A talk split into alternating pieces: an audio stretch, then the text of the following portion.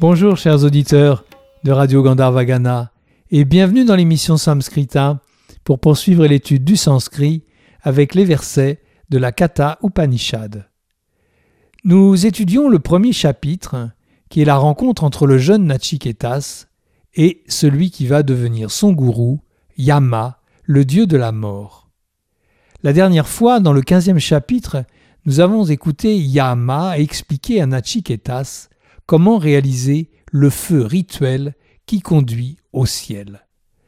Yama est très satisfait par son disciple qui a su répéter exactement ce que le Dieu lui a dit. Nous arrivons au seizième verset, dans lequel Yama marque justement sa satisfaction. Le voici. Tama bravit priyamano mahatma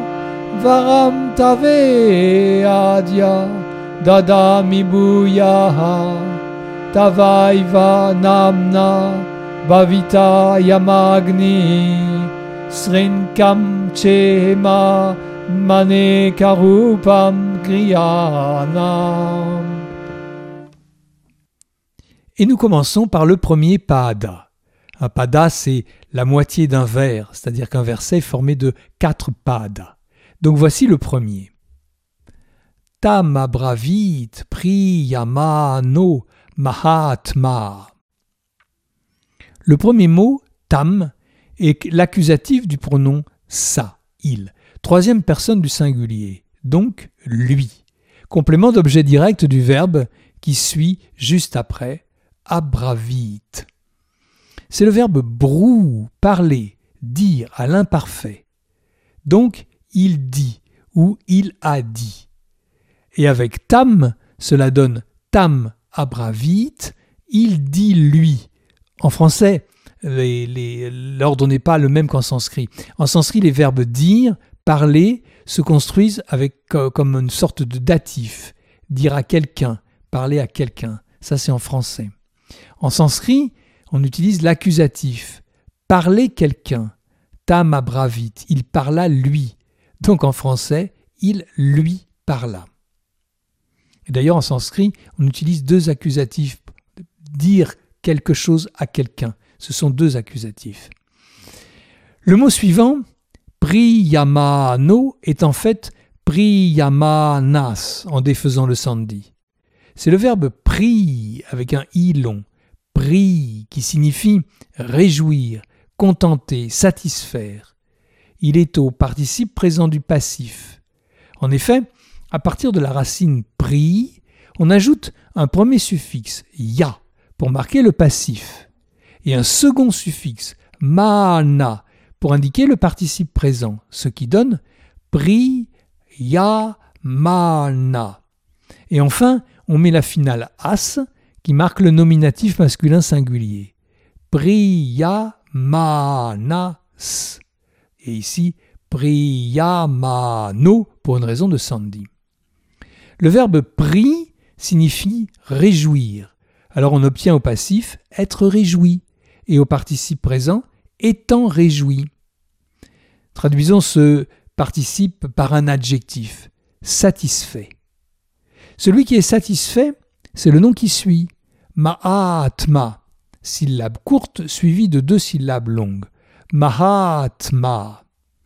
C'est le nominatif de Mahatman, mot composé formé de Mahat, grand, et de Atman, le soi, l'âme. Je propose pour ce Mahatma la grande âme. Il s'agit de Yama, bien sûr. Le Dieu à la grande âme, le Seigneur à la grande âme. Ce qui donne, pour ce premier pada, satisfaite, la grande âme lui dit. Le deuxième pada est ce que Yama dit à Nachiketas. Varam tave adya dadami bouyaha. Nous avons déjà rencontré le premier mot dans les premiers versets de l'Upanishad. Vara, c'est le vœu, la faveur. Avec la consonne ma finale, il est à l'accusatif. Varam, complément d'objet direct du verbe tadami qui est un peu plus loin.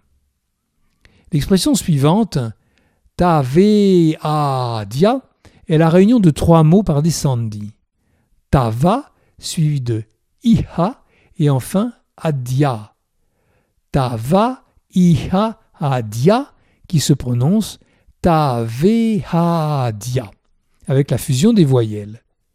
Tava est le génitif du pronom toam, tu, c'est-à-dire de toi. Mais souvent le génitif prend une valeur d'attribution, en, remplaçant un datif. C'est le cas ici, pour toi. Iha est un adverbe qui signifie ici. Adia est également un adverbe, il signifie aujourd'hui, maintenant. Et voici le verbe dadami. C'est le verbe da avec un a long, da, donner, à la première personne du singulier du présent. Ce verbe da fait partie d'une classe de verbes qui se conjugue avec un redoublement de la syllabe. C'est pourquoi nous avons dadami au lieu de dami qu'on pourrait avoir s'il était de la première classe. C'est donc je donne. Remarquez la parenté entre da et donne. Le dernier mot du pada est bouyaha, c'est-à-dire bouyas. C'est un adverbe qui signifie plus, davantage, encore. Je reviens sur le mot à mot de ces deux premiers pada. Priyamano, satisfait. Mahatma, la grande âme. Abravit, dit. Tam, à lui. Adia, maintenant. Dadami, je donne. Iha, ici. Tava, à toi. Varam, une faveur. Bouyaha, en plus. Satisfait, le Dieu à la grande âme lui dit Maintenant, je te donne ici encore une faveur. Avant de passer au second vers, réécoutons le verset.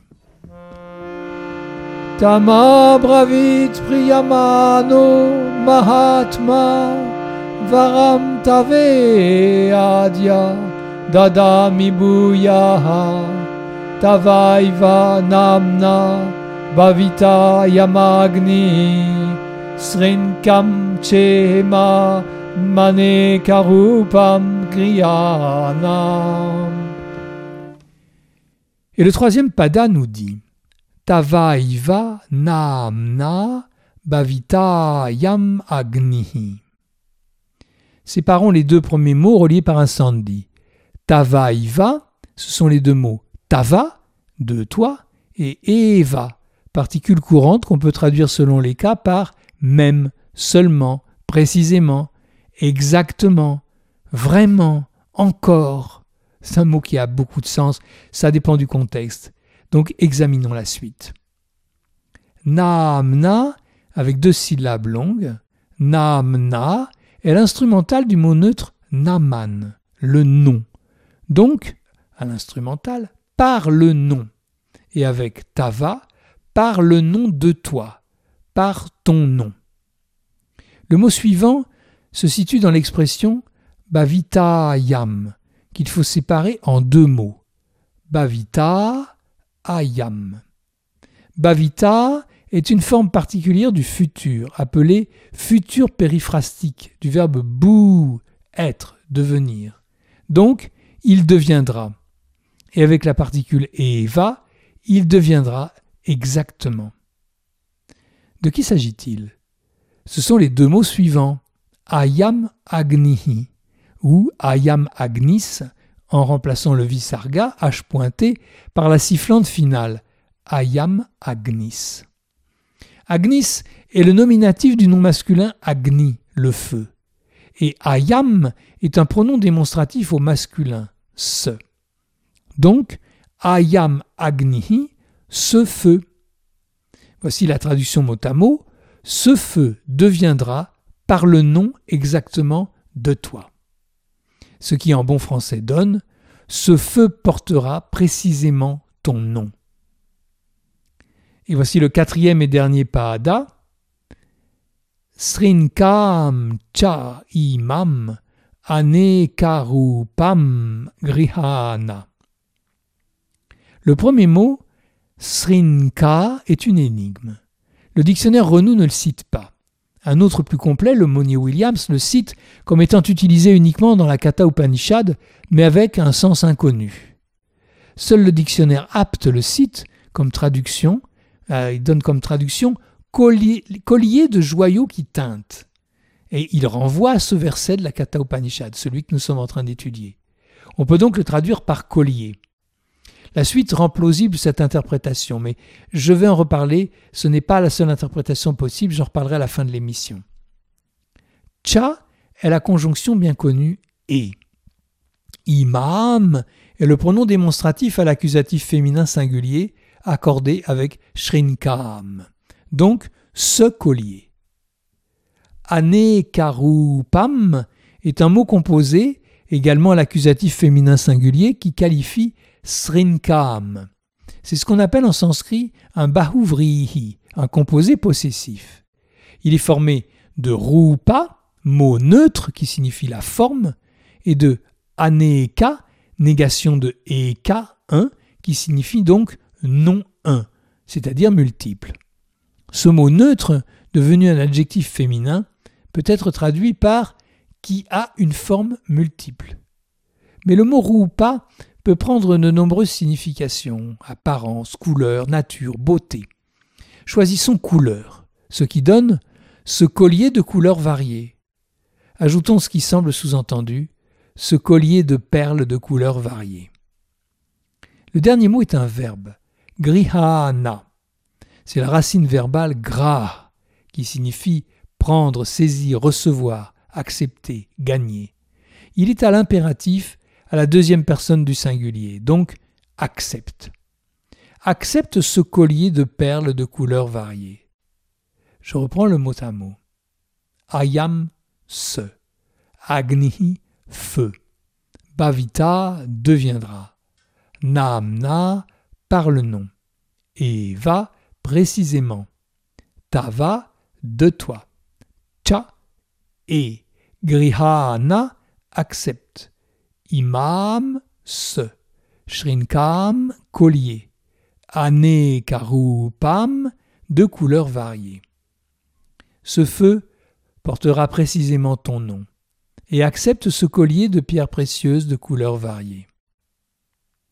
Voici la traduction du verset en entier. Satisfait, le Seigneur à la grande âme lui dit Maintenant je t'accorde une faveur supplémentaire. Ainsi, ce feu portera ton nom. Accepte aussi ce collier de pierres précieuses de couleurs variées. Ce feu qui mène au ciel s'appellera donc le feu de Nachiketas. Je reviens sur l'incertitude sur le mot Srinka. Le dictionnaire apte en donne deux traductions. L'une pour ce verset, collier de joyaux qui teintent, et l'autre pour le troisième verset du deuxième chapitre de la même Kata Upanishad, comme si le mot n'avait été employé que dans cette Upanishad. Voie ou chemin. Est-ce logique de faire deux traductions différentes d'un mot inusité? Je ne sais pas, faut voir avec le contexte. Dans son commentaire, Shankara tente une interprétation. Dans ce verset, celui que nous sommes en train d'étudier, le mot shrinka peut être une guirlande, un collier de pierres précieuses, mais il peut aussi symboliser de nombreux rites ou sacrifices qui s'enchaînent, que Yama enseignerait à Nachiketas en plus de celui du feu qui désormais porte son nom. Dans ce cas, le qualificatif Ane Karupa évoquerait les nombreux bons résultats de Karman que ces sacrifices permettent d'obtenir. Et Srinka serait la voie, la direction que Nachiketas a choisi de prendre, qui consiste à respecter tous les rites.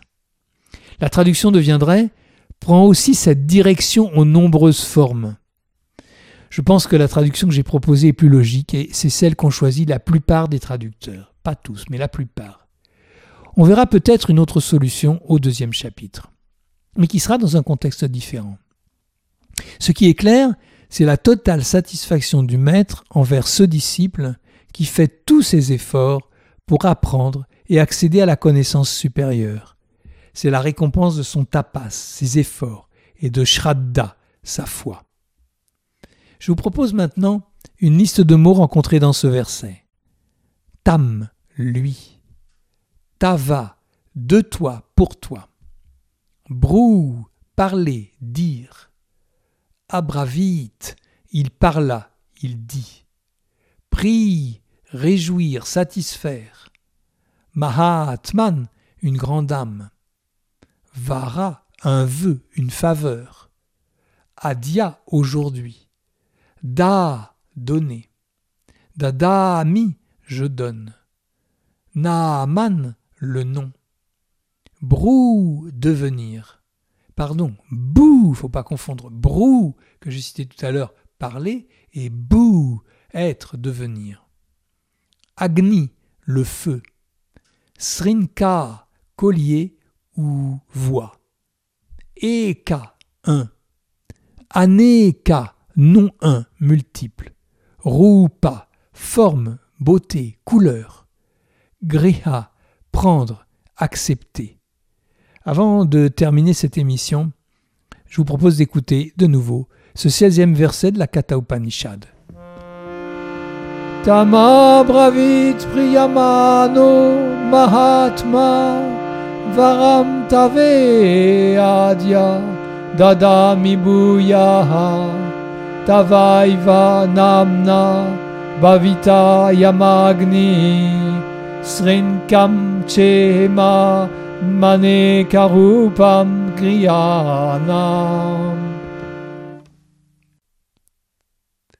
Et voilà pour aujourd'hui. C'est avec un grand plaisir que je vous retrouverai jeudi prochain pour continuer cette étude du sanskrit par les versets de la Katha Upanishad. Je vous souhaite une belle semaine. À bientôt!